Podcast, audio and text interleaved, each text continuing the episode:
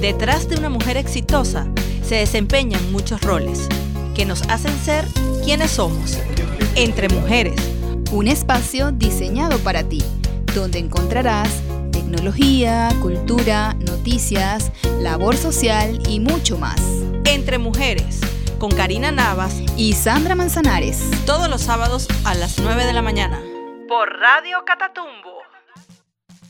Muy buenos días y feliz sábado para todos los que escuchan Entre Mujeres. Bienvenidas a esta edición número 11 al ritmo de Beyoncé. Comenzamos el mes de noviembre con la mejor energía posible y con muy buena vibra. Ya falta muy poco para el mejor mes del año. Así es, Sandra, falta muy poco y está muy cerquita la Navidad, el mes donde celebramos y compartimos en familia. En esta edición traemos mucha información que queremos compartir con todos ustedes y en especial con todas aquellas mujeres que nos escuchan. En nuestro primer segmento de Juntas Somos Más, estaremos conversando sobre la sexualidad y sus cuidados, de la mano de la doctora Gina Isturiz, ginecóloga obstetra.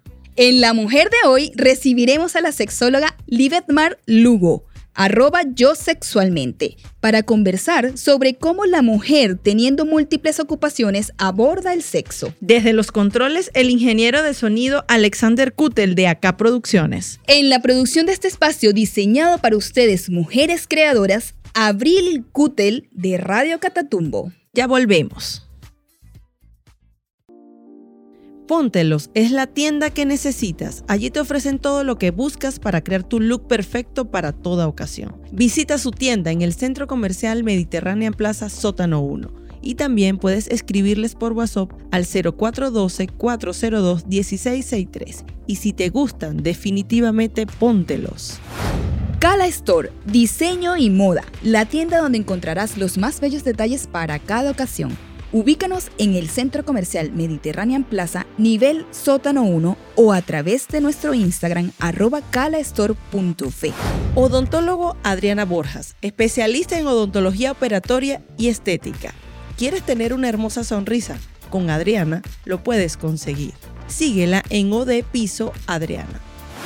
La mejor comida asiática de la ciudad, ¿dónde la consigues? En Walk and Rice. Disfruta de un ambiente agradable y atención de primera y come con mucho sabor del wok a la boca. Visítanos en Valencia en la avenida Rocio con Branger o pide tu delivery a través del 0414-402-6300. Lo mejor en estructuras metálicas te lo tiene Servicios Industriales Téramo, desde tanques, equipos metálicos y soldaduras especiales. Síguelos en Instagram como arroba citercapiso. Entra al mundo web con servicioshosting.com somos proveedores de hosting y servicios web complementarios. Con tecnología Cloud Linux. Contamos con soporte 24/7 con la mejor atención. Dale un clip a tu éxito. Bienvenidos a nuestro primer segmento de Juntas Somos Más.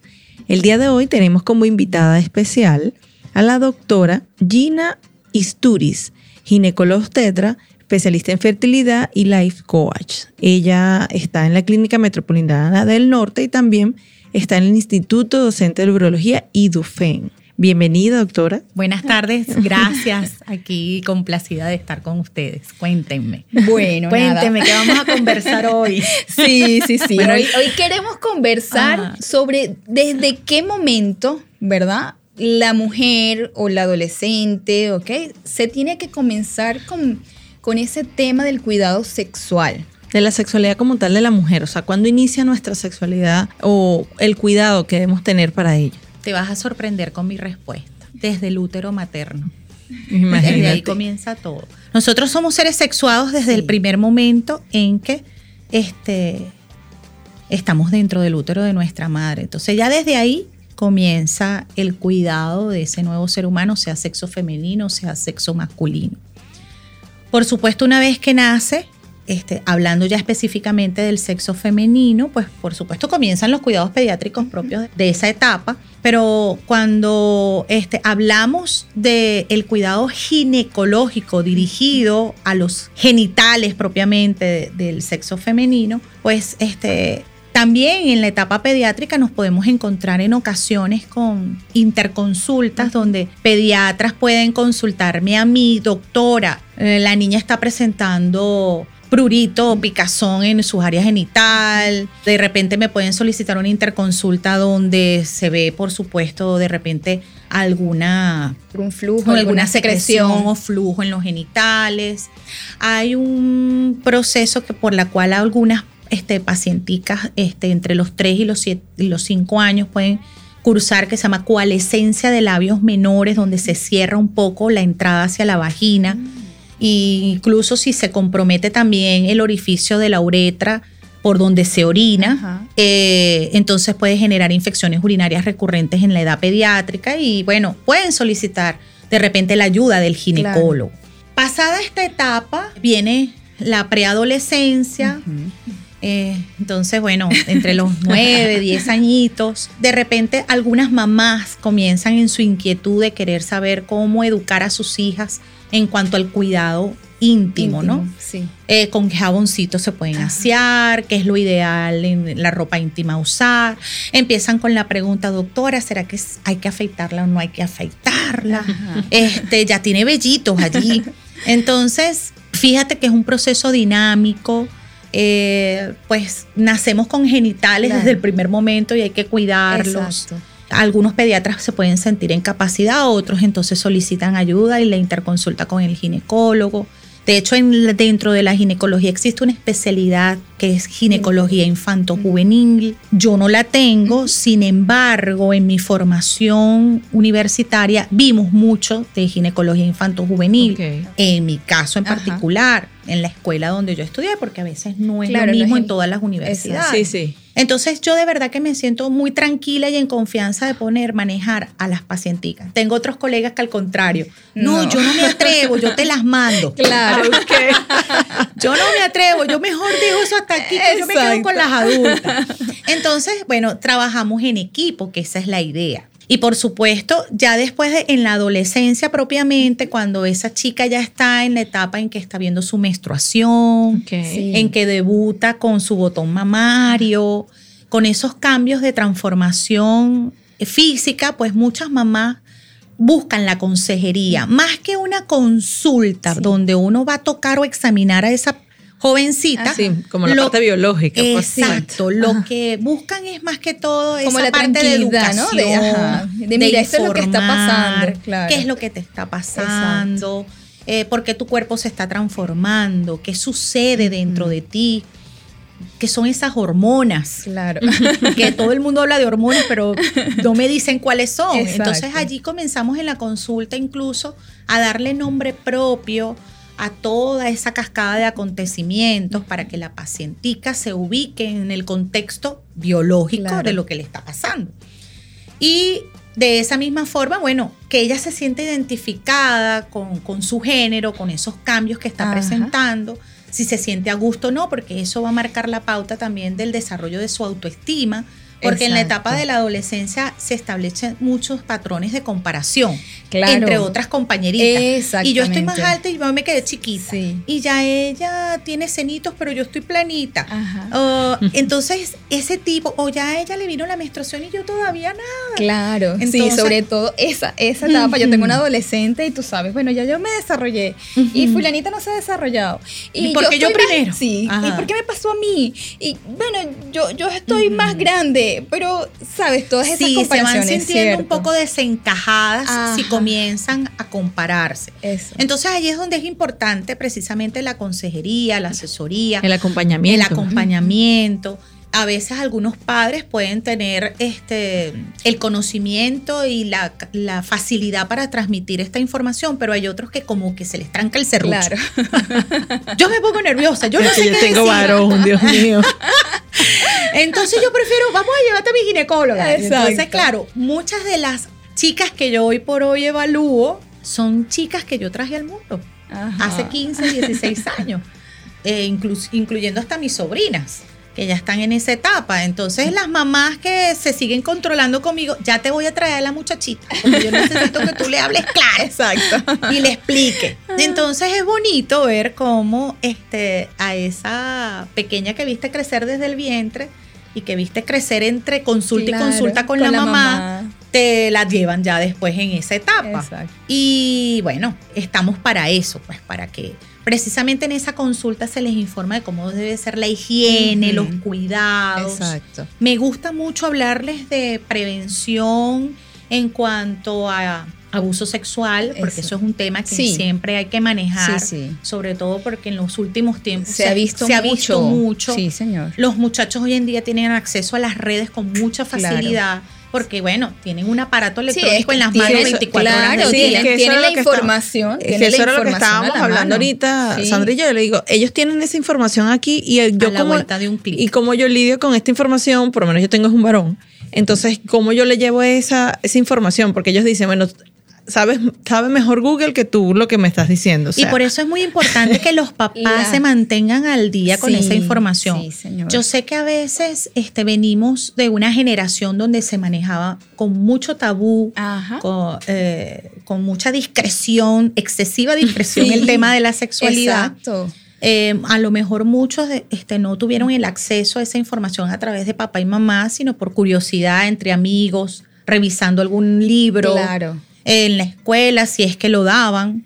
dentro del programa educativo, pero hoy en día los chamos tienen acceso a esa información sin ningún tipo de, es que no de supervisión a veces. no hay un límite porque no hay un límite. esto es una ventana que tú tienes al mundo. Entonces la idea es que uno Entonces a los papás les toca, mire, prepararse el doble. Y a veces hasta llegar hablar el mismo idioma que ellos, o sea, usar los mismos términos. Modismos. Que ellos, Sí, que ellos usan, porque tú a veces dices, ¿y qué significa eso? ¿Sabes? O sea, ¿qué significa eso que está diciendo? ¿Qué es eso?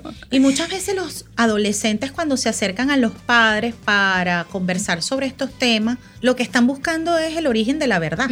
Ajá, ¿será que creo esta información que acabo de leer? ¿O será que hay otra versión? ¿Será que mi papá o mi mamá me pueden orientar y sacarme de dudas? Sí. Entonces, ahí es donde es importante que el abordaje de esa respuesta sea lo más consona posible sin emitir juicios para que ese adolescente no rechace la información. Sí.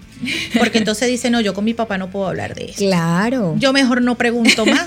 Yo me hago el loco y fijo demencia. Le pregunto a mi tía, le pregunto al amigo del amigo de mi tía. Y es verdad. Y entonces así se va alejando esa brecha de comunicacional entre los padres. Yo lo cuento desde mi experiencia porque tuve la suerte de tener educación sexual en mi casa y yo sabía con quién podía hablar Claro. Algunos temas con mamá, otros no tanto, porque quizás de ella dentro de su conocimiento y experiencia tenía límites. Exacto. Y entonces ella me decía, bueno, hija, yo no te puedo responder esto, pero vamos a esperar a tu papá.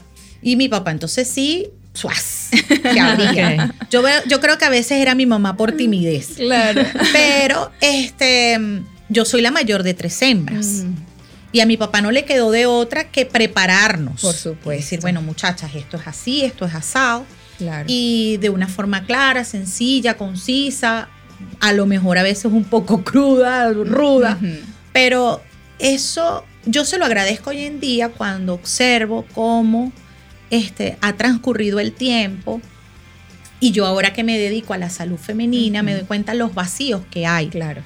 Y lo importante de tener esa información de primera mano y que venga de papá y mamá. Sí, sí, sí sobre todo porque, bueno, eh, ahorita yo creo que en el programa escolar no hay ninguna materia que tenga que ver con sexualidad. Yo recuerdo que antes, hace muchos años, eh, existía puericultura. Ajá. Y bueno, y dentro de todo, pues era una materia que estaba allí y era justo como que en, esa plena etapa de adolescencia, ¿no?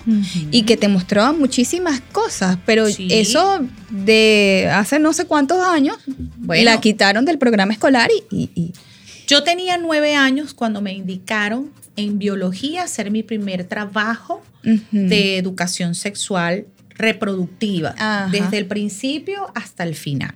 Fecundación, relaciones sexuales, fecundación y nacimiento. Y recuerdo que en aquel tiempo los trabajos se hacían, yo tenía una máquina con mi papá de escribir, eléctrica, mi papá se sentó, me, me, sacó los libros, bueno hija, vamos a empezar con los conceptos, hacer los dibujos, eh, y hojas blancas, una carpeta manila con gancho y meter ahí ese pocotón de hojas porque era un trabajo desde el principio hasta el final. Exacto. Y, y, yo recuerdo eso con tanto cariño, que yo me haya sentado con mi papá y mi mamá a hacer ese trabajo. Y eran nueve años.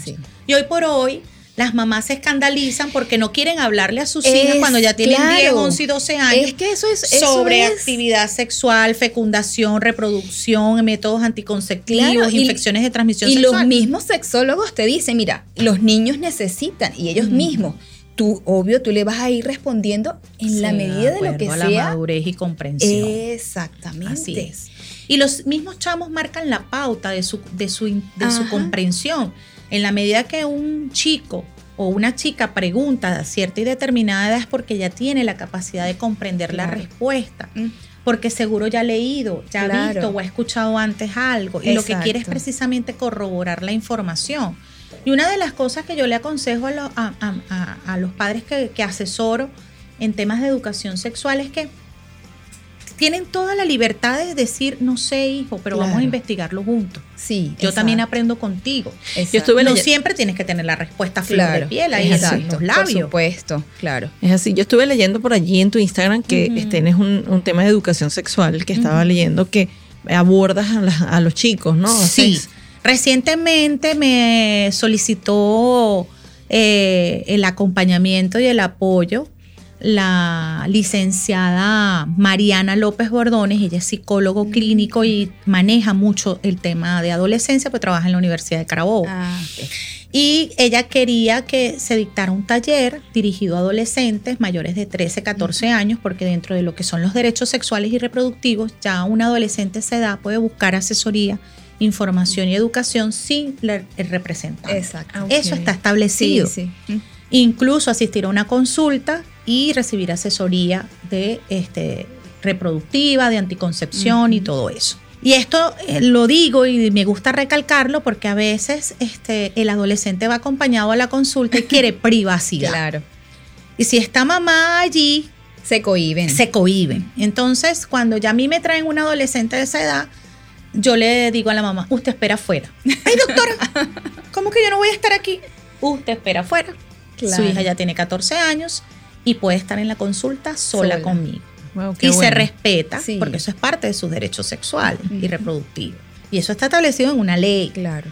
Y cuando yo doy las charlas, los talleres, se los hago saber a los adolescentes porque desconocen cuáles son sus derechos. Incluso uno como adulto desconoce cuáles son sus derechos. Entonces, en ese sentido, decidimos salir de las paredes del consultorio para tratar de abordar estos temas, a, vamos a decirlo en masa, porque pasa lo que tú acabas de decir, que a veces en las escuelas no se dan los temas. claro. En conjunto también yo he trabajado con mi equipo de chicas de la tribu, con las doctoras Adriana, Medina, Silvia Morales, María La Paz Manso, Tal Alvarado, cada una eh, en conjunto o a veces nos dividimos. Hemos dado ya algunos talleres de asesoría para padres y para adolescentes en algunos colegios de la ciudad y ha sido muy positivo. No, y, yo eso no solamente es para la mujer, ¿verdad? O sea, ese no, para, hemos dado también para ambos sexos. Claro, y es súper importante. Hemos tenido el apoyo del doctor Juan Carlos Branger Qué bueno, sí, porque lo digo para hablar de la parte masculina, claro, para que los chicos se abran a conversar también sus dudas. Pero fíjate que yo creo que es súper importante, ¿sabes? Esta, esta etapa, o sea, o, tratar con esta con los adolescentes, porque de allí también deriva que tú seas un adulto saludable, sexual, claro, que es lo que irresponsable, claramente, porque eso es lo que estamos conversando, es lo que yo iba a decir también, que Fíjate, nosotros estamos hablando de la sexualidad y nos quedamos un rato en la adolescencia porque es un tema muy importante. Que de allí deriva, o sea, que tú, la parte adolescente, tú seas un adulto, un adulto responsable, y saludable. Exactamente, no solamente la mujer, también el hombre. Así es. Porque yo, bueno, yo, eh, porque yo escucho a la mujer y la mujer dice así, y mi bebé, porque yo tengo uno de ocho años. Entonces yo digo, ya va para allá, yo necesito educarme. Qué importante es educar. Bueno, mira, fíjate, ¿qué te puedo, qué te puedo decir con respecto a eso? Yo también tengo sobrinos. Y en particular tengo ahorita a mi sobrino de 12 años y él desde muy pequeño siempre como saben que yo soy ginecólogo y me escuchan hablando y tal, entonces esos son, no, avión, tía y esto y tía lo otro. Eh, al varón igual, hablarlo con naturalidad. Yo creo que lo primero es abordar el tema de la sexualidad con naturalidad, tanto, en el, tanto con las chicas como con los chicos. Sí. Número dos, con la verdad. No nos vamos a caer a cuenta A de pajaritos claro. Sí, Ellos quieren la verdad y si no se las dices tú, la van a averiguar. Sí, sí. Ya sabemos por qué. Claro. Tercero, el abordaje del tema debe ser desde lo que ellos preguntan y tú entonces tú tienes que repreguntar. Porque a veces a uno la mente adulta lo Sí. traiciona. Entonces, si un chico se te acerca y te pregunta, mamá, ¿qué es sexo? A uno se le van los tiempos y le baja la tensión y se le suben los colores Claro. sexo. Tú piensas es en el acto sexual. Claro. Con tu mente adulta se va para allá. Pero a lo mejor el chico lo que está preguntando es la, lo que incluye la palabra sexo, que es si es masculino, si es femenino, qué lo distingue al uno y el otro. Tiene que llenar una planilla, mamá, que me están preguntando sexo y veo una F y una M. ¿Qué Claro, es eso? Exacto. ¿Qué pongo? bueno, pero fíjate, yo Cosas te tengo como esa. Yo Entonces, te tengo un yo siempre le digo a los papás, repregunta. Claro. Ajá, hijo, ¿y tú por qué me estás preguntando eso? Sí. ¿Leíste algo? ¿Tienes alguna...? eh, Sí, para saber el contexto. Para ¿no? saber el contexto. Claro, pero fíjate, a mí me pasó, mi hijo tenía siete años, íbamos manejando, yo iba con una prima, ¿no? Y él de repente dice, mamá, ¿qué es el orgasmo? Mi prima Buena pregunta. voltea a verme así como ¡ah! atacada, ¿no? Y yo le digo, ¿el orgasmo? No, hijo, es una respuesta que hay cuando En dos cuerpo. personas Mm. tienen relaciones sexuales. Ya, Listo. listo. Ahí murió y, y ella así como que, eres mi ídolo. Bueno, mira, hay un video muy famoso que yo siempre coloco en los talleres a los padres para abordar el tema de que hay una mamá cocinando y está con su hija en la cocina y hay varios ingredientes en la mesa, pero la chica, la niña, está haciendo la tarea.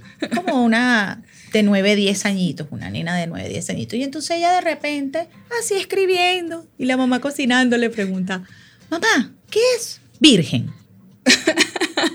Y la mamá suda, brinca. Bueno, y entonces tú sabes, en el video es como que si ella está tratando de darle la vuelta a la respuesta y tal. Hasta que de repente ella dice, pero ¿por qué me lo preguntas? Es que el frasco de aceite de oliva dice extra virgen. Entonces, ve, la mamá ya estaba Dios pero mío, ¿qué bueno, estará no pasando? hallaba cómo darle la vuelta a esa respuesta. Y resulta que la niña lo que había leído era el- la etiqueta del frasco de oliva. Entonces, por eso es importante siempre repreguntar, ajá, Claro. ¿por qué me estás preguntando eso? ¿Leíste algo? ¿Qué sabes tú? ¿Qué piensas tú? ¿Qué Claro. opinas tú? Y entonces, en base a eso, tú formular tu respuesta hasta donde debas responder. Claro. Y de acuerdo a la etapa que está atravesando ese, ese niño o esa niña. Claro. Y así se te hace más fácil y ligera la tarea, así como de repente tú dijiste una respuesta Sí. la persona y, la- y el chamo se quedó Se quedó te- tranquilo y ya. Si quiere repreguntar, entonces te dice, ajá, mamá, pero ¿y cómo es esa respuesta? Entonces ya tú tendrás que también, bueno, mi amor, se presenta con varios signos y síntomas. Este, la persona este, siente taquicardia, Claro. suda, se pone rosadita, este es una sensación placentera. Exacto. Y de repente el muchacho, conchale, no, mira, mi mamá me respondió fino y sí, es lo que leí, es la verdad. No hay nada oculto, no hay nada oscuro en la, en, la respuesta. Exacto. Entonces, el joven se va sintiendo confiado de volverse a acercar a ti Sí. y decir, bueno, mamá, le voy a volver a preguntar tal cosa. Sí. Y así sucesivamente se crea ese clima de confianza, que es lo que después va a Ah. desencadenar ese adulto que hace conciencia de que todo acto tiene una consecuencia, Ah, exactamente. de que este, está bien el acercamiento entre un chico y una chica a cierta edad, pero que hay límites. Eso. que esos límites deben ser saludables, que mm, la sexualidad va más allá del simple acto sexual, es el respeto, son los valores, es esa, ese trato que tú tienes hacia el otro ser humano del mismo sexo o del sexo Claro. contrario. Y que bueno, eso va a ir desarrollando en tu psiquis ya conciencia de cómo te quieres ver tú en tu proyecto de vida futuro, cuando ya quieras formalizar algo con alguien, eh, cuáles son tus prioridades, eh, que puedes ejercer tu sexualidad a plenitud, pero teniendo previsiones o tomando cuidados responsablemente, para evitar consecuencias, bien sea de enfermedades o de un, embarazo, precoz o no deseado.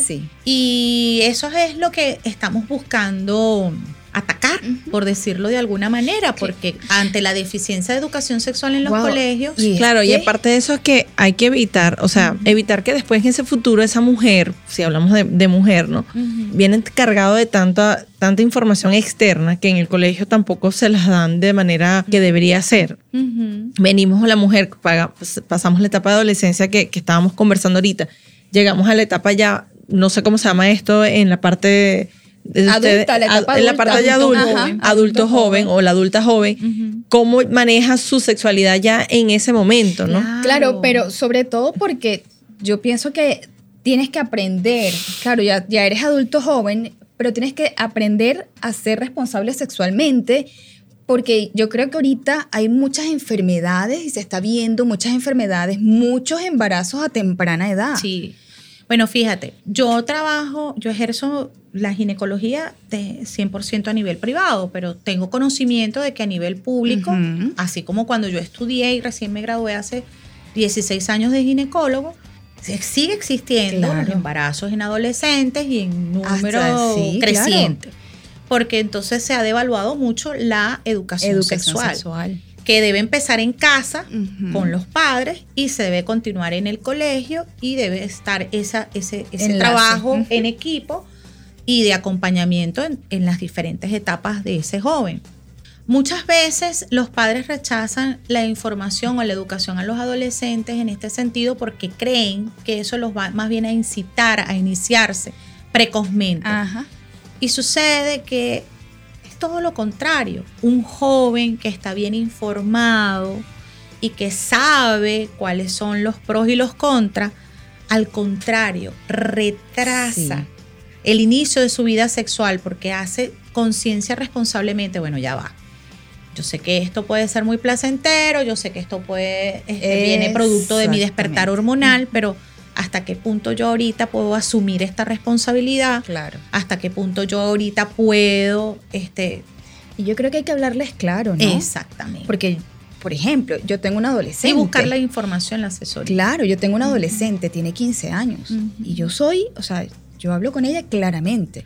Yo le digo, mira, ok, está bien, vas a tener un noviecito, sí, se van a besar, son cosas que yo no puedo evitar, ¿no? Pero si Además que, bueno, hay que recordar esa película para atrás. Exacto. de Claro, entonces yo le digo, pero tú tienes que ser responsable. Tú tienes que saber hasta dónde puedes llegar. ¿Por qué? Porque no solamente, yo le digo, yo no te lo digo nada más porque puedas salir con una barriga, porque puedas salir embarazada. Y va a ser tu responsabilidad, sino que también te puedes enfermar. Así pues. O sea, y son enfermedades que no son cualquier cosa, son enfermedades que pueden llegar a ser incurables. Exactamente. Algunas incurables. O traer sus consecuencias mayores. Así mismo. Entonces, ciertamente, eh, yo más bien lo que he visto y lo que me gusta de lo que también palpo en la consulta privada es cuando se me acercan a la consulta dos jóvenes entre quizás 16 y 18 años y me dice, no, doctora, yo, yo vengo con mi pareja, ya fuera está mi novio, ¿puede pasar? Sí, como no pase. Em, venimos buscando asesoría anticonceptiva porque aunque no hemos iniciado vida sexual, sentimos que pronto puede suceder y queremos estar preparados. Que así venga. No, eso es un eso, sí, sí, sí, Eso es maravilloso. claro, no es que claro. O sea, así. ¿Y si te ha pasado? Sí. Qué bueno. Sí, por eso. Excelente, qué bueno. Por eso es que te digo, o sea, yo digo, qué éxito. Sí, sí, sí. De verdad que, que unos jóvenes se acerquen así a la consulta. Y muchas veces los padres están enterados, otras veces no. A veces vienen ellos, no, bueno, ya, ajá, ¿y cómo llegaron ustedes a la consulta? ¿Quién la va a pagar? ¿Tienen cómo pagar? O decirte algo, ¿no? Para, indagar exacto, de dónde tuvieron los recursos, porque es que esa es una de las limitantes. Claro, exacto. Lamentablemente las consultas de prevención también a nivel público han decaído mucho. Y entonces, bueno, a veces los pacienticos tienen que recurrir al privado, los que pueden pagar una consulta. Entonces dicen, bueno, no, a mí me dio la, yo, yo reuní porque mi papá me da la mesada. No, mira, lo que pasa es que yo trabajo y bueno, este, le estoy pagando la consulta a mi novia. Entonces ahí es donde tú te das cuenta de cómo es el trasfondo de esa parejita que se te está acercando. Y tú le das la asesoría y por supuesto ellos en el momento analizan, toman sus decisiones. Bueno, doctor, ¿y qué nos aconseja usted? ¿Y qué podemos hacer? Y que es de repente lo más accesible para nosotros ahorita. Entonces ahí es donde tú los acompañas y los, los asesoras y entonces yo digo, bueno, los voy a ver como si fueran mis sobrinos, vamos a ver cómo, cómo los apoyamos, cómo los ayudamos, porque ya que ellos den ese primer paso, eso, es aplaudible. es así. totalmente. Muchos me dicen, no, sí, mi mamá y mi papá saben, ellos nos dieron el dinero. Claro, exacto. Y saben que estamos aquí. Ajá. Ah, bueno, perfecto. Sí, no hay problema. Entonces, eso es lo que yo quisiera seguir viendo en mi consulta. Claro, Que se acerquen. Tengo pacientes que ya vienen con asesorías anticonceptivas prolongadas. Me dicen, no, doctora, ya se me, ya se me venció este método, pero aquí ya como yo todavía no tengo planes, estoy estudiando, estoy con mi novio y tal, pero bueno, ya aquí tenemos para reemplazarlo. Exacto. Entonces ya tú te das cuenta de cómo no se dejan arropar por Claro, porque sabes que tú ves allí la responsabilidad. La responsabilidad sexual que ellos tienen. Exactamente. Mira, Gina, este, ya para, para ir finalizando, con, concluyendo el tema.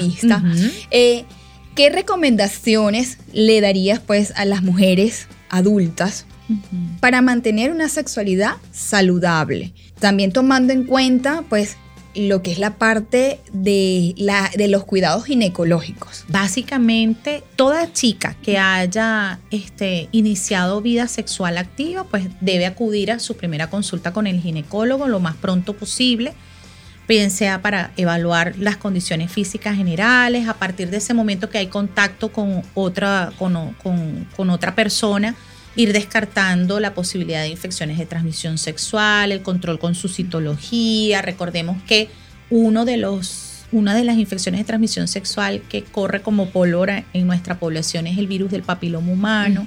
Se transmite por vía sexual, entonces hay que estar haciendo el reconocimiento citológico y colposcópico dentro de las evaluaciones ginecológicas para descartar la posibilidad de BPH. Este, bien sea en su expresión a nivel del cuello uterino o de las verrugas a nivel de los genitales. Em, esa chica, por supuesto, la recomendación de que su control sea por lo menos una vez al año, eh, la asesoría de que, bueno, de que debe utilizar su, preservativo, porque no es solamente el anticonceptivo que la va a proteger de un embarazo, es que en los adolescentes y en los adultos jóvenes, 18 para arriba, eh, hay que considerar que debe haber doble protección. Entonces, Puedes tener un método a largo plazo para cuidarte de un embarazo, pero debes siempre tener a tu lado acompañándote el preservativo como el más accesible, donde el varón debe colocárselo desde el principio del inicio del contacto íntimo piel a piel, no solamente durante el acto penetrativo, porque previo al, acto penetrativo hay mucho jugueteo y mucho, mucha manipulación de los genitales en, ese contacto. Entonces, allí ya tiene que estar puesto el preservativo, porque estas enfermedades se transmiten con contacto piel a piel. Eh, no solamente el virus del papiloma humano, puede ser también una sífilis, puede ser un herpes, ¿ok? El mismo VIH. Entonces es importante que la chica cuando va a la consulta, pues uno le pueda dar toda esta orientación. Por supuesto, dentro de lo que es el cuidado ginecológico, el aseo íntimo, cómo debe realizarlo antes y después de la actividad sexual. Em, y bueno, por supuesto, y algo que, a mí me gusta hacerlo en mi consulta es que muchas veces estas pacientes experimentan sus primeras relaciones sexuales con temor, con dolor, con aprensión, porque no hay tampoco ese acercamiento de cómo, cómo, manejar todas esas emociones y todas esas sensaciones de los primeros encuentros sexuales. Entonces, despejar todas esas dudas, para eso está la consulta. Y con esa intención, ayudarlas a que vivan su, el ejercicio de sus relaciones sexuales de manera plena, porque ahí vamos con lo que, lo que comentamos hace rato. ¿Cómo va a llegar esa mujer a la adultez a disfrutar de sus orgasmos, por ejemplo? Exacto. Ah, tomando la pregunta de ese niño. claro. ajá, ¿y qué es un orgasmo? Hay mujeres que llegan a esa edad cierta edad y no saben lo que es un orgasmo. Exacto. No lo viven desde el placer. Ok. Que es un derecho. Exacto. Entonces, en la consulta también conversamos sobre eso y es importante. Ok. Bueno, Gina, gracias. muchísimas gracias, de verdad. De verdad que sí, estuvo súper, súper interesante. Gracias a ustedes por el espacio. Gracias por acompañarnos. Fue súper interesante este tema y bueno. A tu varoncito. Ajá. Aquí no existe cuidado o no existe conciencia o cultura de cuidado masculino, lamentablemente, y estamos cursando con el mes del cuidado masculino. Mm. Noviembre es el mes del cuidado masculino. Ah, ok. ¿Ok? Para que lo sepan. Entonces, a los varoncitos hay que educarlos de que, así como existe el ginecólogo para la mujer, existe el urólogo para el hombre. Exactamente. Y que muchas veces ellos pueden recurrir a la consulta sin tener ninguna patología, sino simplemente para buscar información y asesoría. Claro. Y hasta incluso para que sepan cómo colocarse un preservativo. Si es que en casa de repente no existe el entrenamiento o la posibilidad de conversarlo. O que por lo menos sea un profesional quien se lo explique. Y de esta manera que también el varón reciba la información La informa- adecuada para el ejercicio pleno de su sexualidad. Sí, bueno, gracias, Gina. muchísimas Muchas gracias. Gina. Bienvenidos a nuestro segundo segmento, La Mujer de hoy. Bueno, el día de hoy estaremos conversando con la doctora Libetmar Lugo, arroba yo sexualmente. Libetmar es médico cirujano, es sexólogo, es terapeuta de pareja. Y estaremos conversando sobre cómo la mujer, teniendo múltiples ocupaciones, aborda el sexo. Bienvenida, Libetmar. Muchísimas gracias por la invitación. Un placer para mí estar hablando de este tema tan, tan importante. Sí, bueno, una de las cosas que estábamos hablando Fuera del aire.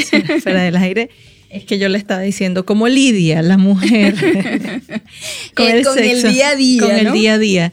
Y bueno, Sandra por ahí Yo estaba- protesté porque pues no es lidiar, ¿verdad? O sea, el Un sexo, trabajo. claro, como que si fuese una obligación, es una cosa así, yo digo, no, el sexo se tiene que dar espontáneamente, naturalmente. Exactamente, sí, no como que si fuera un sacrificio, Ajá. una obligación. Yo creo que la palabra es obligación. A veces lo vemos así, tengo que cumplir. Debo cumplir. Sí, es así. Cuéntanos, cuéntanos tu experiencia. Bueno, definitivamente ese es un tema de consulta típico. Todas las actividades que se tienen al día, no solamente la mujer, el hombre también. Claro. Entonces, ¿cómo hacemos para coincidir y que el sexo no quede a un lado, que esa sexualidad no quede olvidada? Y yo siempre les digo, suena trillado, pero la planificación es importante hasta en eso. Claro. Hacemos una agenda a veces, yo soy fan de hacer agendas y de llevar todo eso bien organizado y olvidamos meter el tiempo de pareja. Sí, vamos verdad. a salir, vamos a compartir, no solamente la sexualidad en la cama, en la habitación, sino la intimidad de pareja Claro. que alimenta el deseo. Porque muchas veces nos agarramos solamente del deseo espontáneo Mm. y ese deseo sí, claro que existe, es un deseo que generalmente está cuando estamos enamorados, que tenemos toda esa carga. De, de neurotransmisores, de químicos en nuestro cerebro, pero ¿qué pasa después? Cuando ya estamos con esa persona, cuando ya decidimos amar, cuando ya todas esas obligaciones, salimos de esa luna de miel, ¿qué viene Ajá, después? Exactamente. Y ahí nos toca ser conscientes de nuestra sexualidad. Y alimentar. alimentarlo, esa es la palabra. Alimentar ese, ese deseo, alimentar la intimidad. Exacto. Y nosotras mismas también entender que eso es importante no solo porque es para nuestra pareja, sino porque es importante para nosotras. Es parte de nuestra vida también, de nuestra sexualidad. Claro, porque muchas veces, bueno, eh, he leído, ¿no? Que el deseo se puede dormir. O sea, puede que tú estés Sí. casado y vas dejando pasar las cosas, pierdes esa intimidad, pide- pierdes el contacto con la pareja y pierdes el deseo. Claro. Y puedes decir, puedes llegar a decir, es que yo lo amo, pero no lo deseo. Exactamente. Y eso, pasa. Sí, eso, pasa. mucho. Y quizás porque eso, porque queda a un lado, nos olvidamos de eso y bueno, entran todas las cosas, las responsabilidades, el trabajo, los hijos, sea hijos, todas las cosas que tenemos que hacer. Claro. Y eso lo dejamos a un lado porque lo damos por sentado. Y Exacto. eso es algo que hay que, que avivarlo, pues hay, hay- que buscar el momento para que sucede. Por lo menos, mira, tenemos, Karina está recién casada. Ay, Dios. Karina está recién casada. Bueno, estoy recién casada, pero ya teníamos, o sea, ya nosotros teníamos mm, aproximadamente tres años de convivencia, o sea, ya estábamos viviendo juntos hace tres años. Todo el mundo diciendo que está recién casado, Claro, pero sí que revive. Sí, no. Pero pues justo, fi- o sea, justo, pues según muchos psicólogos o muchos autores dicen que el enamoramiento dura tres años. Sí. ¿no? Y ya después de allí viene el trabajo de alimentar todo lo que tú decides amar a una persona. Es así. E- es así, sí, realmente así funciona. De hecho, se relaciona mucho con ese amor eros, Ujú. mucho de- del deseo, de que de verdad no vemos ni siquiera las imperfecciones de nuestra pareja. A, a mí me gusta mucho como cuando lo abordamos así, cuando ya tú le empiezas a ver las costuras, esto no me gusta, esto tampoco, ya no estás enamorado Exacto. porque ya eso pasó, ya lo puedes ver como un ser humano. Claro. Y, y esa carga que, que viene de ese amor es ciego, ya eso va disminuyendo y podemos ver a la otra persona. Y ahí entra el amor maduro. Allí entra la decisión de amar y de seguir alimentando eso, esos momentos agradables que vivíamos al principio, esas salidas que tanto nos gustaban, que lo podamos traer a la hora, a esa madurez en el amor. Claro, porque este, fíjate algo, ¿no? Tú dices, bueno, ok, porque mientras estábamos en, en esa etapa de enamoramiento sacábamos tiempo Sí. para vernos o para salir o para compartir, qué sé yo, o sea, cualquier actividad, pero ya después como que dice, bueno, nada, lo das por sentado, estás en la rutina, vas en la rutina diaria, llega un momento que dices, no, bueno, estoy cansada y no sacas el tiempo, eh, tanto mujeres como hombres, pues. Sí, porque yo pienso que una de las cosas que, que, pues, que de, de este, de este tema, ¿no? Es que a veces uno no sabe cómo manejar situaciones de estrés que tiene uno durante la semana, durante los días. Porque por lo menos en mi caso, pues, este, sí, estoy casada, bueno, nos acabamos de casar, eso es como que revive muchas cosas en nosotros, nos fuimos una semana solos. Este, nosotros tenemos un hijo, yo tengo un hijo de 8 años. Cuando yo inicié la relación con él, yo era divorciada y tenía a mi hijo. Entonces, evidentemente, ya yo inicié mi relación con un niño y eso Claro. también hace que las cosas sean diferentes, ¿no? Hay una dinámica. comprensión di- eh, distinta, también tiene que haber comprensión de la otra parte, Claro. de entender cuándo podemos tener espacios solos y cuándo no, porque al final es como que de una vez somos una familia Sí. eh, eh, ya, ¿no?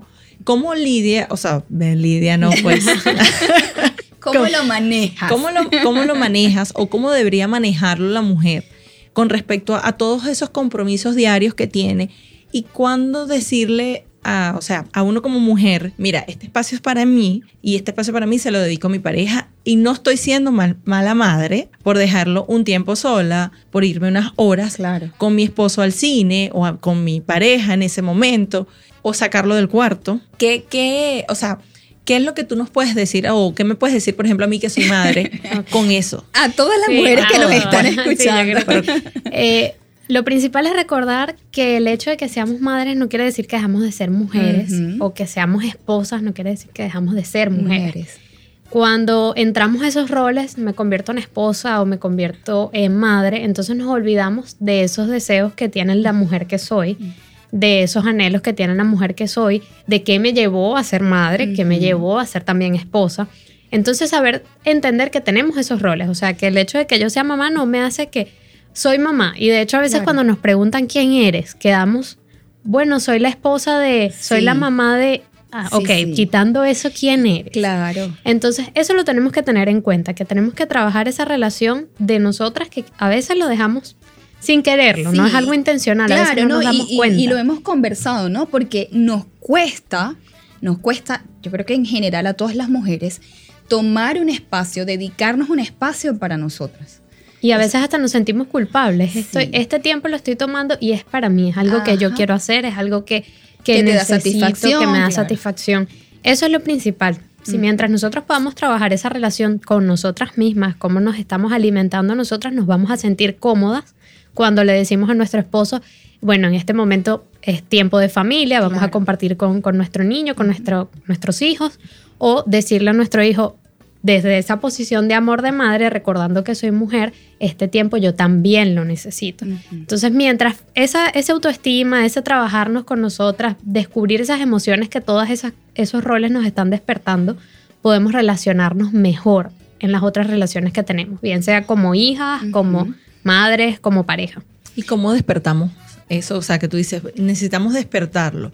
Hay, o sea, existen eh, dinámicas o existen terapias para todas esas cosas. Sí, claro, yo creo que el despertar empieza cuando empezamos a decir, ya va, algo me está pasando. Cuando hay algo que me está haciendo ruido, me, unas señales que se están prendiendo por allí, que yo lo puedo sentir, porque nuestro cuerpo y nosotros somos espíritu, alma, cuerpo y eso, eso lo manifiesta. Cuando ya yo empiezo a sentir ese ruido, algo me está diciendo que tengo que alimentar eso. Y sí, por supuesto, se trabaja en terapia, se trabaja desde la psicología, la psicoterapia, el coaching, actividades donde nosotras podamos nutrirnos como mujeres también, que a veces reunimos un grupo mixto con hombres, pero no es lo mismo que cuando esa energía femenina se da, como les comentaba, de estas actividades, cuando las mujeres están allí podemos hablarnos como en el mismo idioma. En el mismo idioma. Eso nos permite nosotras, no solamente lo que nosotras llevamos, sino al escuchar las historias de otras mujeres, conectamos y decimos, ya va, esto no me había dado cuenta, pero yo también estoy pasando por eso mismo. Y por supuesto, si esas alarmas se prenden, entonces toca accionar con lo que nos sintamos más cómodos, con quien conectemos mejor, pero toca prestarle atención a eso. Una, una pregunta, Libetmar fíjate que eh, comentaba Karina algo, ¿no? Ella dice, ¿cómo le digo yo a mi hijo? O sea, este espacio es de pareja, ¿no? Eh, bueno, yo no, yo no lo sé mucho, pero yo creo que eso va en educar a los, a los niños. O sea, eso va en enseñarlos a ellos en que, mira, en este momento tiene que estar mamá y papá juntos. Tú puedes estar en tu cuarto, tú puedes estar viendo televisión o tú puedes estar X, ¿no? Yo creo que, que eso es parte de la educación que uno le va eh, enseñando a los hijos. Sí, y que a la larga es de beneficio para ellos porque eso es el pan de cada día en la consulta. Yo siempre pregunto, cuéntame cómo era la relación de tus padres, cómo viste, no tus padres solamente contigo, sino a ellos, a ese ejemplo que tuviste en casa de amor, de pareja. Eso queda en nosotros. Claro. Entonces, esa educación nos está ayudando a la larga a decir, bueno, sí, las parejas necesitan tiempo, hay intimidad que se construye en pareja, eso queda en ellos. Y eso también es importante. Sí, porque fíjate que una de las cosas que me llamó la atención de lo que tú comentaste es que tú dices que eso hay que alimentarlo, porque no es solamente el hecho de que tú vengas y digas, bueno, este, este, eh, estoy, no estoy cansada y tal, pero bueno, tengo espacio, puedo estar con mi esposo en ese, ese día o esa noche o lo que sea. Pero resulta que este, quizás no hay el deseo porque no se viene alimentando de varios días, porque el, el tiempo solamente o el espacio de la pareja no es solo decirle, o sea, cerrarle la puerta al hijo no es solamente como para uno tener mm, sexo con, la pareja, sino es para uno ver televisión, ver una película juntos y eso va alimentando, me imagino que todo ese deseo, ¿no? Claro, y de repente lo que tú dices, pues escapadas, qué sé yo, una vez al mes, una vez cada 15 días, escaparte con tu pareja. Eh, compartir y todas esas cosas, una cena romántica, un momento a solas, yo creo que todas esas cosas van alimentando todo lo que es el deseo. ¿Qué sugieres tú, por ejemplo, para una pareja? ¿Cuál debería ser su ritmo en el sentido de alimentar, o sea, sus espacios para ellos? O sea, ¿debe tener un tiempo en, el mes o eso tú, como, o sea, qué indicarías tú, por ejemplo? Bueno, eso depende, por supuesto, de la dinámica de cada pareja. No es lo mismo una pareja que no tenga hijos, una pareja que no, incluso que no tenga mascotas. Hasta eso genera una diferencia increíble. Parecen cosas tontas, pero sí, bueno, que si bajamos al, perrito, que si hay que hacer esto, entonces todas esas cosas suman a eso. Yo siempre les digo, el alimentarlo diariamente es lo mejor.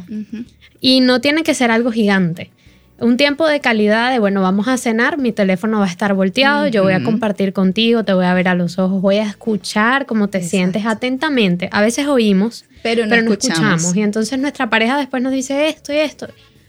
¿Qué? ¿En qué momento tú me dijiste eso? Entonces, escuchar atentamente eso, eso permite alimentar el tiempo de calidad. Que puedan compartir cualquiera de las comidas, si no son las tres, bueno, por lo menos una sola que lo hagan con esa atención consciente de lo que están haciendo, de lo que están viviendo. No vamos a tener relaciones todas las noches, todos los días, pero podemos, antes de dormir, bueno, vamos a darnos un masajito, o vamos a tomarnos de las manos, o vamos a hablar de cómo nos fue en el día. Eso es el alimentarlo diariamente. Las escapadas, pues, claro. dependerá de qué tan seguido lo puedan hacer pero yo siempre recomiendo que por lo menos una vez a la semana haya un tiempo solitos, haya un tiempo para compartir solos. Que no tiene que ser siempre el mismo día, porque entonces a veces lo compartimos en monotonía. Y bueno, ahí nos aburrimos, y, sino que el día que se pueda dar hoy, podemos ir a tomarnos un café en la tarde. Y eso lo vamos a hacer. Claro, y yo, yo también pienso, eh, Karina y Libet que también tiene que ver mucho con la frecuencia sexual de cada uno, de cada miembro de la pareja. Porque tú dices, bueno, ok, eh, mi frecuencia sexual es baja y la frecuencia sexual de tu pareja puede ser alta. Entonces ahí empieza Sí, allí. Un conflicto. Exactamente. Y, y pasa muchísimo porque la frecuencia es diferente en cada persona. Y depende también de cómo lo alimentemos, y de cómo, qué, nos, qué consumimos nosotros, cómo nos relacionamos también con la idea de la sexualidad. Sí. Eh, a veces como mujeres nosotras no estamos nunca consumiendo nada que tenga lectura erótica o este tipo de cosas, entonces es más difícil llegarle. Claro. El hombre es como, acepta más eso porque bueno, socialmente se le ha enseñado que es parte de él, de su sexualidad.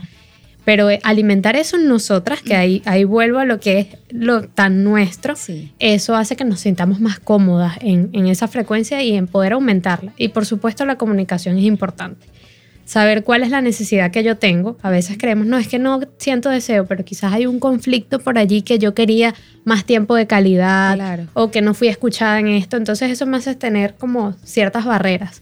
La comunicación de saber qué necesita mi pareja, qué quiere, cómo se siente. Y yo poder también transmitir eso para que los dos podamos llegar a un equilibrio en cuanto al tiempo y por supuesto también en la cama, en la intimidad. Claro. Claro, porque lo que dice, o sea, lo que yo entiendo por lo que tú comentas de la frecuencia que dice Sandra, es que no es que tú tienes una norma biológica de que hay personas que tienen más, mm, o sea, tienen más frecuencia, o sea, o, tienen eh, más ritmo. No, no es que eso es como de tu naturaleza. Hay personas que naturalmente tienen frecuencia sexual baja, hay personas que tienen frecuencia media o personas que tienen frecuencia alta. Eso, eso, es, biológico. sí, hay dos factores. Claro, tenemos la, todo lo que es interno, nuestras hormonas, cómo está funcionando nuestro cuerpo internamente, que eso indudablemente repercute en cómo vivimos la sexualidad.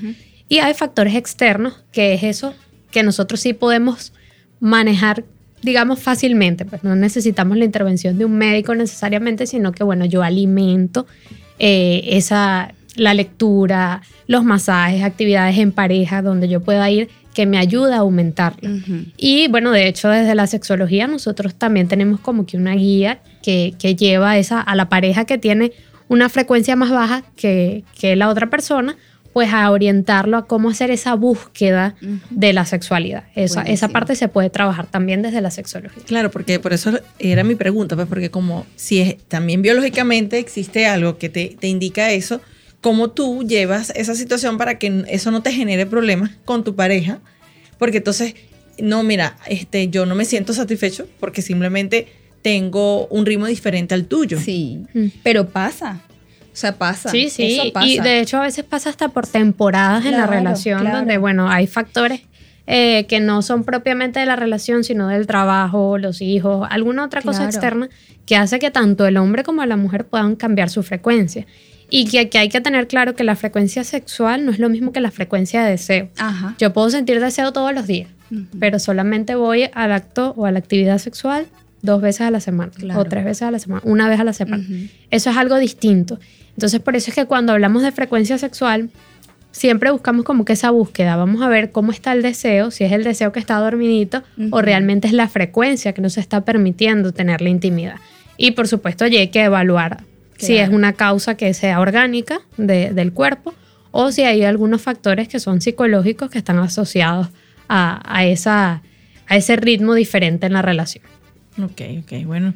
Yo creo que yo, esto, es una educación sexual buenísima. Pues. Pero es que, ¿qué pasa, no? Que yo creo que en, nuestra, en nuestro país, en nuestros países latinoamericanos, o sea, hay muchos tabús acerca del sexo. Entonces te educan de una forma, de una manera de que no, o sea, no puedes hablar de sexo, no puedes expresarte, no puedes decir, bueno, no, pero de repente tú lo puedes conversar con tu pareja abiertamente. Bueno, sí, pero es que tú sabes que yo mi deseo sexual es alto, mi frecuencia sexual es baja y esas cosas hay que conversarlas con la pareja, porque es lo que te lleva a conocerlos. O sea, creo yo, pero como vivimos en, estas culturas que pues como que te truncan. Mm. Entonces es más difícil y más complicado. No, y no solamente eso, sino que lo que ella dice, pues, o sea, la mujer, siempre normalmente la, la sociedad ha hecho que el hombre, pues, o sea, este, exponga más a ver cosas, pues, este, a leer, a ver. En cambio, una mujer normalmente no lo hace, no lo lee porque es como que eso es un tabú del, del cerebro, o sea, no, esta mujer está loca, o sea, ¿cómo va a estar? Y entonces, y creo que incluso hay hombres que se intimidan porque la mujer quizás sea de esa manera, sí, ¿no? Sí, sí, sí. pasa muchísimo, hasta en parejas que ya están conformadas estables, que la mujer es la que tiene mayor, mayor frecuencia de deseo y de y frecuencia sexual y el hombre no. Y entonces se siente como, ya va, ¿qué pasa con mi masculinidad? Esas cosas tienen mucho que ver con la cultura, totalmente. Y es diferente, me imagino, la cultura latinoamericana, como comenta Sandra, a la cultura de... Europea, por ejemplo. Eso es otro mundo. Eso es otra cosa. un mundo completamente distinto, sí. Eh, yo, yo, tengo amistades que son sexólogos allá en España, por ejemplo, y es no, cambias del cielo a la tierra. Sí, o sea, y tú, bueno, yo, yo sigo a varios, a varios sexólogos españoles, pues, y las conversaciones son abiertas, abiertas totalmente, sin Las formaciones, hasta a las formaciones educativas son, son mucho, muy distintas a las que nosotros vemos acá. Y que aquí también tenemos, no sé si han escuchado esa frase, el hombre propone y la mujer dispone. Entonces siempre estamos pensando que estamos en una posición solo de disponer, de decir sí o no y no de proponer. Y que podamos equiparar eso. Yo en este momento propongo y en este momento tú eres quien dispone y que las, nos, ambos nos podamos sentir cómodos en ese, en ese fluir, porque al final una pareja es eso, ese fluir en un trabajo en equipo, incluso en la sexualidad.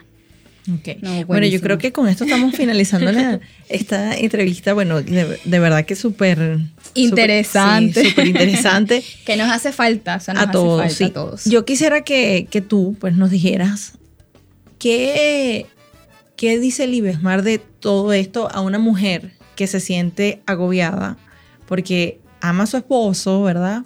Pero tiene sus obligaciones en su casa, en el día, tiene todo su trabajo, quizás tiene hijos o no tiene hijos, porque a veces no hay que sentirse solamente casado con hijos, sino hay muchas cosas, muchos roles que tiene uno.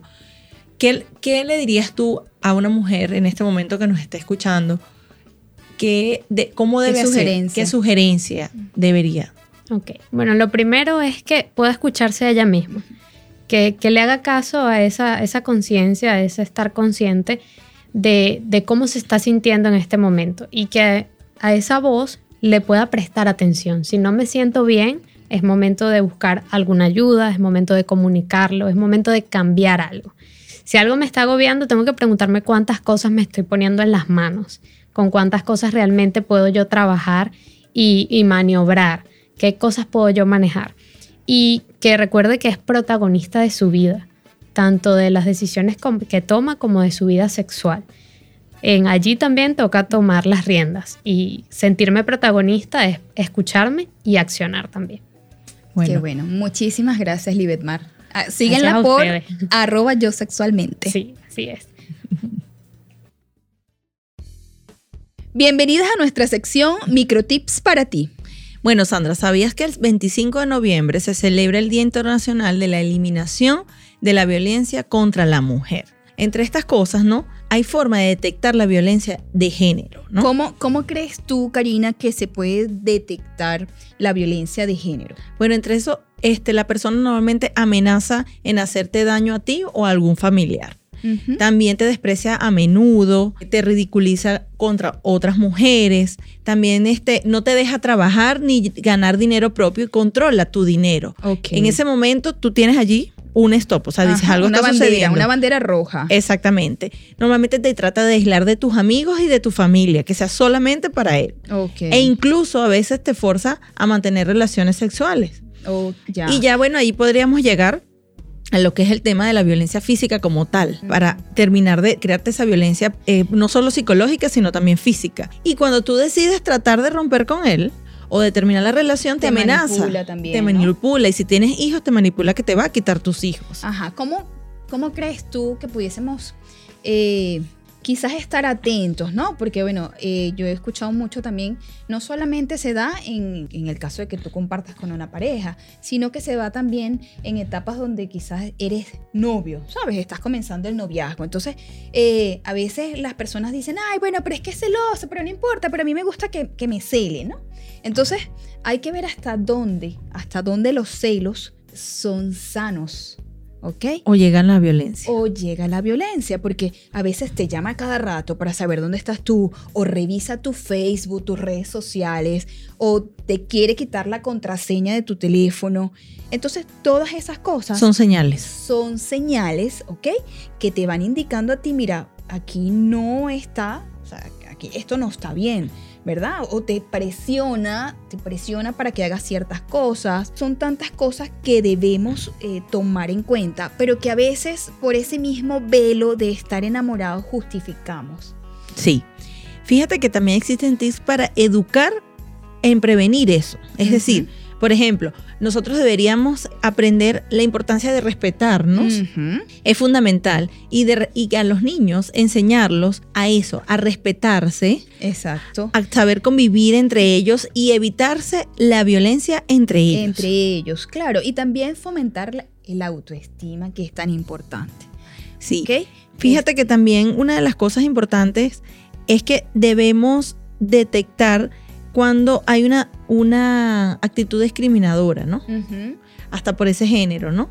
Este, mira, esta mujer, las mujeres, las mujeres, o el hombre, el hombre.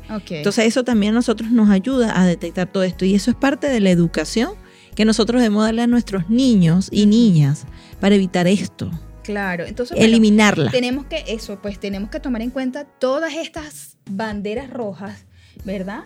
Para tratar de, evitar caer en, lo que es la violencia de género o la violencia contra la mujer. Y eliminar esto, que es lo que se celebra el 25 de noviembre. Bueno, ya volvemos con más de Entre Mujeres. Fundanica, Fundación de Ayuda al Niño con Cáncer del Estado Carabobo.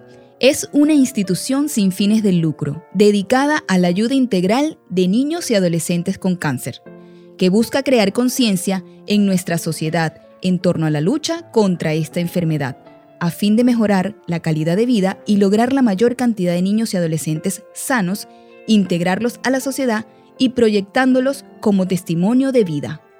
Funcamama, la Fundación de Lucha contra el Cáncer de Mama, fundada en el 2002 por el derecho de la salud, contribuye a reducir el impacto social de condiciones de salud no transmisibles ofreciendo respuestas integrales en las áreas de prevención, atención e incidencia pública, enmarcadas dentro del reconocimiento, respeto, protección y atención a los derechos humanos de las personas y ciudadanos. En sus redes sociales Funcamama los puedes conseguir en sus centros médicos de diagnósticos, El Viñedo y en el Metrópolis Valencia. Recuerda, unidos salvamos vidas. Arroba Funcamama. En Amigos del Hospital de Niños de Valencia, trabajan con dedicación y constancia para mejorar la calidad de atención de los niños que acuden a este centro asistencial, procurándoles espacios más humanos, modernos y confortables. Consíguelos en arroba hospitalamigos. Unidad de Oncología Pediátrica Oncopedia es un lugar de atención médica dirigida a pacientes oncológicos infantiles, fundada por la doctora Alejandra Álvarez tiene como objetivo dignificar y humanizar la oncología infantil, extendiendo su mano a quienes más lo necesitan, donde la diferencia sea no solo ofrecer espacios hermosos para los pacientes, sino también espacios dignos, seguros, que mejoren la tasa de supervivencia de los niños. Los puedes conseguir en arroba oncopedia.aa. Fumbida Internacional, organización sin fines de lucro, con fines benéficos humanitarios, fundada por venezolanos oriundos de la parroquia Canoabo del estado Carabobo. Fumbida nació con la firme convicción de contribuir con la salud y la calidad de vida de la población venezolana, ante la evidente situación de vulnerabilidad social que viven muchos venezolanos, apoyando a través de la recaudación de insumos a nivel nacional y mundial. Visita su página web fumbidainternacional.org para conocer más sobre su labor y convertirte en voluntario. El bien también se contagia. Ha llegado el momento de despedir este espacio creado especialmente para ti, pero con mucha alegría porque cada programa es una total experiencia enriquecedora. Claro que sí, Sandra, es que además este es nuestro programa número 11 de muchos más que van a venir. Gracias a Radio Catatumbo por brindarnos este espacio para conectar con todas esas mujeres maravillosas y con todos los guapos de la casa. También gracias a las invitadas de hoy por su participación en esta pequeña ventana. Síguenos en Instagram como arroba entremujeres.radio para que sigas creciendo con nosotros y nuestra gran comunidad. Hasta una próxima edición. Bye. Chau.